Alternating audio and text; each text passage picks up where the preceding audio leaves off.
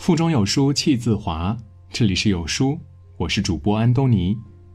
今天我要和您分享的文章是高以翔去世的第二天，他的父母的一句话，又让人泪崩了。一起来听。因为那个温柔大男孩的意外离世，注定这些天是悲伤的日子。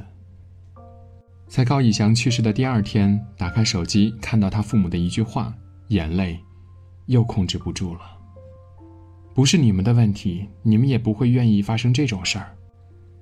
没有苛责，有着不可推卸责任的节目组，两位老人反而温柔地安慰起了工作人员。几天前才拥抱告别的儿子，此刻。却冰冷的躺着和自己天人永隔。他们该是多么伤心绝望，却还在努力照顾着别人的感受。原来是这么温柔善良的家人，所以也教出这么温柔绅士的好儿子。路边遇到流浪狗，他会拿出食物，还找出纸巾，蹲下来小心的帮狗狗把脸擦干净。在活动上，他会主动帮女生去拿水。即使糖都狼狈地洒在了衣服上，他依然是很温柔地朝助手伸出手。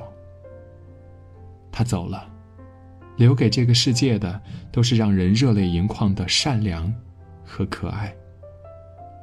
谢谢你来过这个世界，温柔了很多人的心。人心浮躁，世事无常，它充满了悲伤和泪水，充斥着无奈和心酸。幸好还有那些温暖感动的人和事儿，让世界不全然戾气和糟糕。疾驰的高铁上，几位消防员发现一位阿姨一直在看他们。搭话之后呢，才知道原来阿姨的儿子和他们一样，也是一位消防员。聊着聊着，就发现更有缘的事情：这个阿姨的儿子竟然正好是自己的战友。消防员提议自己给战友打个电话，让他们母子说句话。阿姨却连忙摆了摆手：“不打了，不打了，不打扰儿子了。”话还没说完，泪水已经夺眶而出了。儿行千里母担忧，即便思念到极致，却不愿打扰一分钟，因为他知道儿子这份工作的艰巨与特殊。水深火热，翻山越岭，母亲永远是他们背后最坚实的力量，他们永远是我们安稳幸福的守护。十月份，辽宁大连一场特别的婚礼感动了许多人。这是一场在殡仪馆，丈夫为去世的妻子补办的婚礼，仪式结束，就是妻子的葬礼。而在这一天之前，他已经在妻子旁边。守了七天的灵，小时候最怕的地方，因为妻子在那里，竟然变得不再可怕了。零七年相恋，一三年领证，一四年的时候，妻子不幸患了癌，因为生病发胖，戴上了假发，妻子嫌自己难看，一直不愿意办婚礼。可曾经许下给她穿上婚纱的承诺，丈夫一直记在心里。他去世的第二天。他为她买来了一件婚纱，陪她走完了人间最后一程路。去年妻子就曾跟他说：“我死了，所有人都不能哭。”准备去火化的时候，丈夫再也控制不住了，说好不哭。对不起，我还是没忍住。一场婚礼是我爱你，一场葬礼是我想你。共通之处是一生不负深爱。我爱你，生死之交那一种。庭有枇杷树，吾妻死之年所手植也，今已亭亭如盖矣。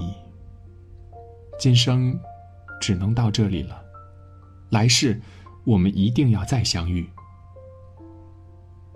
监控视频里惊险的一幕，让人们的心都提了起来。一辆小车在转弯时，急速冲到了路边的一条河里面。很快就有人注意到了这边的事情，很快附近的村民就纷纷跳进了河里。先是母亲和两个孩子，然后是驾驶座上的父亲，一家四口在大家没有犹豫的帮助下，都平安回到了地面上。向来感叹人心不古，奈何现实多次打脸。这世上自私狭隘的人不少，善良可爱的人更多。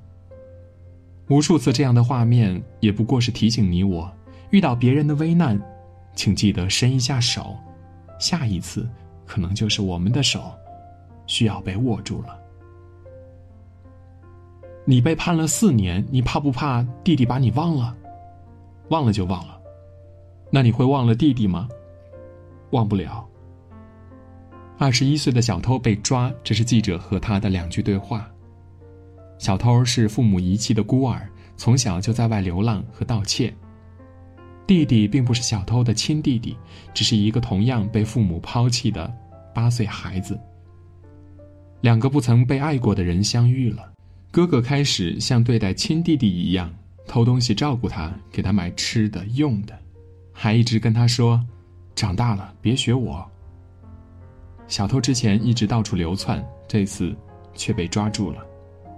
因为他已经在这个地方待了快一年，因为每一次他想离开，弟弟都在后面边哭边追。那一年，妈妈离开的时候，他也是那样追上去的，可妈妈没有回头。幸运的人一生都被童年治愈，不幸的人一生都在治愈童年。因为曾经遭遇，所以感同身受。被世界放弃过的孩子。没有放弃他骨子里的善良。或许他照顾的不仅仅是弟弟，还有童年就被抛弃的自己。这一次救赎救下的，应该是两段人生。两年前，女儿在一场严重车祸中耳聋了，年轻的女儿很快学会了手语。对于年纪已经很大的父母，却没有那么容易了。后来的日子，他们只能用一块白板。和女儿沟通。在女儿结婚这天，父亲给了女儿一份惊喜，他用手语为她唱了一首《I Loved Her First》，我是第一个爱她的人。音乐响起，瞬间泪奔。时间会改变所有东西，生活也主动往前走。我一定不会挡着你的路，但是我是第一个爱他的人，第一个抱他的人，我的心里也永远为他留一个位置。上帝收走了他的听力，但他永远有一个可爱又爱他的父亲。就像我们永远不知道某一个下午可能就遭遇了什么不幸的事儿，但记得，你转身的地方，一直会有父母的注视。澳大利亚的山火已经肆虐了很久，上千只考拉死在了这场大火中。这天，一只小考拉在林间烧焦的土地上艰难地爬着，身上的毛已经被全部烧焦了。面对突如其来的一切，它只能焦急地在火苗上四处逃窜着。当地一个姑娘发现了它，姑娘冲进火场，用 T 恤包裹住他的身体，把他带离了这场死亡。看到这里，就想起《奇葩说》上的那期辩题。如果美术馆失火了，你是救名画儿还是救猫呢？我的选择自始至终都是后者。它不比名画珍贵，但那是一条活生生的生命，它们没有自救能力，就只能等待着死亡。永远不要吝啬你对一个小小生命的善意，你不知道这一刻你在别人眼中有多可爱，多令人骄傲。你能照顾一个非亲非故的人多久呢？对张志阔来说，这个答案是十五年。二零零二年，在警校上学时，睡在他下铺的张佩然意外车祸去世了。一毕业，他就做了一个决定，以后自己替张佩然去尽孝。每年，他都专门跑到广东陪伴阿爸阿妈一段时间。转眼，今年已经是他成为别人儿子的第十五年。有人问他为什么能坚持这么久呢？他只回答了一句话：“他曾经照顾我，他不在了，我就照顾他的父母。因为他曾在一个夜里帮受伤的自己盖过三次被子，他就承诺用一生替他照顾他的父母。原来这个时代并不是只有忘恩负义，还有滴水之恩，涌泉相报。”成都庆云北街一家面馆引起了不少人的关注。因为门上的一张暖心告示：人在外遇到难处是难免的。如果你真的需要，请进店小声告诉我，我能解决你的一顿温饱，不求回报。店主年轻时在外打工，有一次被骗了，身上不剩一分钱，幸好遇到好心人，请他吃了一顿快餐，还给了他打车的钱。到现在他都记得那顿饭钱，二十八块。可这二十八块钱不只是填饱了一个饥肠辘辘的肚子，更是挽救了一个年轻人。对世界的热爱。有人习惯了斤斤计较，有人害怕上当，变得小心翼翼，也总有人用一颗善良的心温暖着这个世界。当这份温暖变成一个循环，明天一定会更好吧。一只不幸的考拉妈妈在途经火车铁轨时丢了性命，人们发现她的时候，也发现了一件让人忍不住泪目的事情。考拉妈妈僵直的四肢一直保持着护住育儿袋的姿势，原来袋子里还有一个年幼的宝宝。见多了爱情纠葛，看惯了生离死别，这世上还是没有一种感情可以比母爱更伟大。父亲四年前去世了，这四年里，女孩却一直在做一件听起来很傻的事儿。